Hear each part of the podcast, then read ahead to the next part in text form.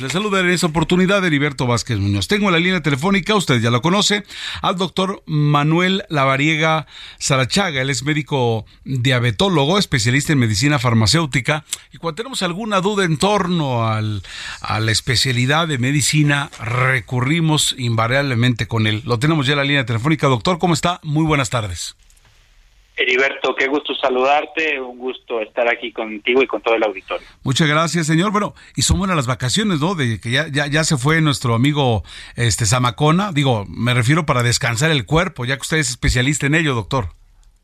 Sin duda, unas merecidas vacaciones para el tocayo, así que esperemos le esté pasando bien y bueno, mientras nosotros aquí seguimos platicando de temas de salud. Así es, mi señor.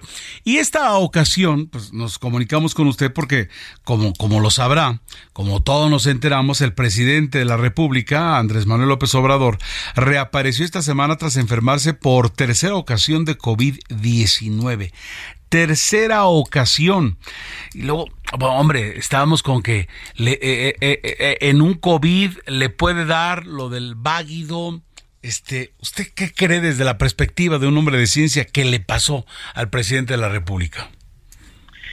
Sin duda esto es una gran pregunta y bueno, existen muchas dudas al respecto por la salud del presidente de México, el presidente Andrés Manuel López Obrador, porque bueno, en definitiva los contagios de COVID-19, nadie estamos exentos de contagiarnos, pero bueno, debemos de tener y debemos considerar medidas de protección suficientes para poder disminuir esta posibilidad. Y bueno, pues él al estar entre muchas personas que ya no utilizan cubrebocas, estar en lugares en donde se generan tumultos, pues evidentemente está en riesgo para poder generar contagio de enfermedades respiratorias y bueno, pues en esta ocasión fue COVID-19.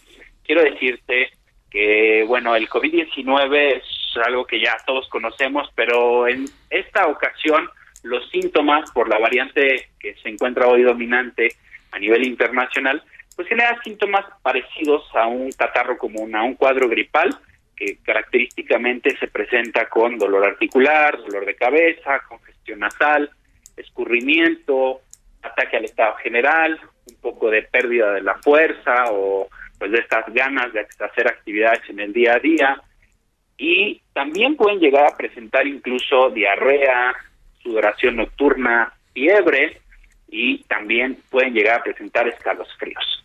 Esto es como el cuadro general, pero algunos otros pacientes generan algún otro tipo de síntomas. Y característicamente en los adultos mayores, como lo es el caso de el, licenciado Andrés Manuel López Obrador, pues pueden llegar a presentar síntomas incluso neurológicos y parte de estos síntomas neurológicos pues pueden corresponder a esta posibilidad de desmayo o de alteraciones de la conciencia. Así que bueno, pues seguramente su equipo médico, que fue quien lo, lo, lo, pues lo acompaña y lo atiende, pues si esto sucedió, porque entiendo que todavía no está confirmado que esto haya sucedido, él nada más en un mensaje que dio dijo que se quedó como dormido, pero bueno, pues esta alteración en el estado de conciencia pues pudo haber estado relacionado justo a esta infección aguda por COVID-19. Y es que no dejamos de escuchar, ya ya con un con un ritmo mucho menor, pero sí no dejamos de escuchar que me agarró el COVID paz por segunda, tercera ocasión, o sea, digamos que eso diríamos que eso es el estándar. Lo que yo nos alarmó es cuando se comentó en un diario de Yucatán pues, que sufrió un desmayo, luego el presidente mismo lo dice.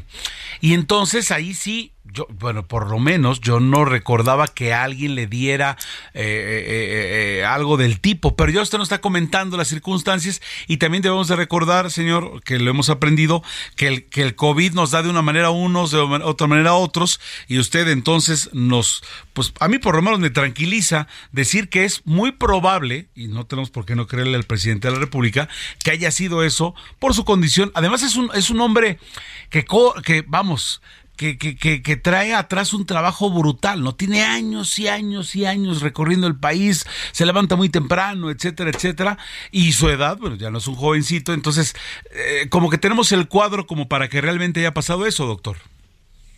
Sí, por eso les comentaba, digamos, el cuadro que tenemos del libro es ese que les comenté, pero característicamente en algunos pacientes, como bien eh, lo comenta, pues tienen síntomas diferentes y no todas las personas reaccionamos ante las infecciones de la misma manera. Así que, bueno, también conocemos eh, de alguna manera eh, los antecedentes de salud del señor presidente y pues evidentemente lleva un ritmo de trabajo intenso, acelerado, es un adulto mayor, se levanta temprano, está sometido a condiciones de estrés y bueno, pues esto en definitiva puede llegar a mermar su salud y también pues presentarse con algún otro tipo de síntomas. Así que, pues bueno, es eh, prácticamente lo que podemos sugerir o inferir de alguna manera de esta condición clínica del señor presidente. Aprovechando que lo tenemos en la línea, doctor, oiga, y para los de a pie, ya no hablando de los hombres de gran investidura como es el señor presidente, este pues eh, eh, eh, creo que no sé, en un estándar que yo ubico, pues como que nos ha dado una o dos veces. Este, entonces, y, que de repente escuchamos que, que, está allí, que alguien de manera ya más, menos recurrente pasa.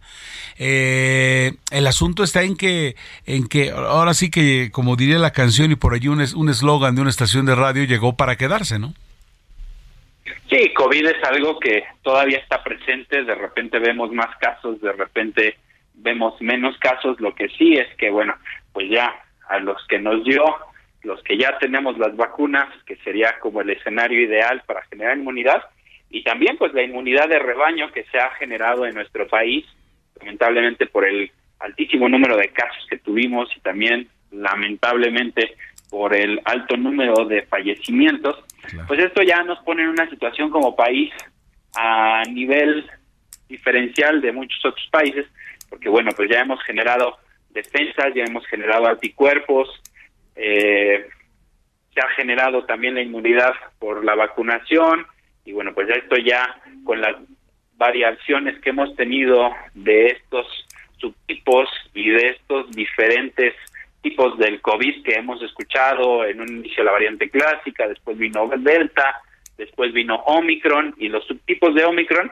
Así que bueno, pues ya hoy COVID no deja de ser peligroso, no deja de llamarnos la atención, no deja de generar contagios y casos, pero bueno, hoy COVID afortunadamente ya no es lo que era Delta de letal, ya hoy es un cuadro catarral que se controla de manera sintomática sí sigue generando desafortunadamente decesos y sobre todo en personas que tienen enfermedades asociadas descontroladas como diabetes, como hipertensión, como cáncer, como VIH, como insuficiencia renal, pero pues son poblaciones especiales. Ya, vamos a decirlo en términos generales, ya no nos genera tantas complicaciones como lo generaba anteriormente y también decirlo en las personas añosas, en los adultos mayores, en las personas que tienen ya una edad muy avanzada, pues evidentemente también genera esta posibilidad de riesgo, así que por eso es importante y fundamental pues continuar con estas medidas y sobre todo si hay algún tipo de síntoma, pues atenderse para no generar eh, posibilidad de complicaciones y también pues no automedicarse porque eso también es algo que es una constante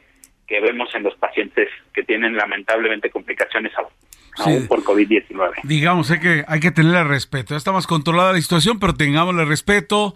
Este, no nos, se nos olvide lavarnos las manos. Yo entro al, baño de caballeros y de repente veo, carajo, venimos saliendo del COVID y no te lavas las manos, pero bueno, eso ya es hasta cultural. Doctor Manuel Lavariega, Muchas gracias, como siempre, por ampliarnos el panorama eh, en torno a la parte médica en este espacio de nuestro amigo Manuel Zamacona, que está, como usted lo dijo, en unas muy merecidas vacaciones.